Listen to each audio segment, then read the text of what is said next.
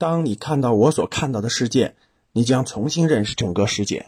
啊，今天最重磅的新闻，呃，应该是阿富汗这个美国扶持的阿富汗政府的这个一帮高官，从总统到所有的士兵全部投降啊。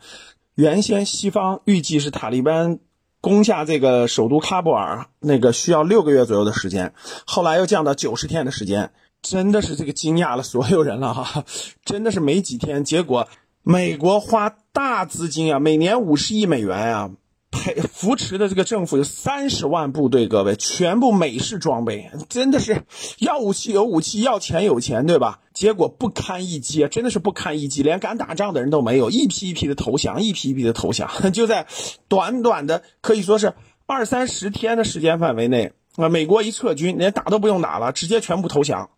啊，昨天那个阿富汗总统已经全部撤离，那整个喀布尔全部让给这个阿富汗塔利班了。啊，所以真的是这次又让大家深刻的理解一下当年我们这个，这个这个的毛泽东同志多么有眼光啊！真的不是武器强，你武器强，你人多你就牛的，真不是，啊，这整个这个组织的意志品质，整个的精神才是起决定作用的。哎呦，这个这个毛主席真的是太太太厉害了啊！所以通过这个案，通过这个这个可以说震可以说震惊世界的这个新闻吧，大家可以真的是学到很多。这下塔利班。二十年啊，二十年后啊，美国在二零零一年这个打垮塔利班，把塔利班赶到了阿富汗的这个周边的这个山区。结果二十年之后，塔利班又重新振作，重新起来，又又夺得阿富汗的天下啊！美国这个，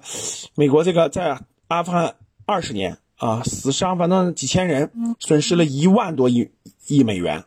你看最后是这么个结局啊，真的是让人唏嘘不已啊，也让人真的让人感受到。各位真不是这个打仗，真不是看谁武器先进啊，看谁人多啊，真的还是真的是这种意志品质，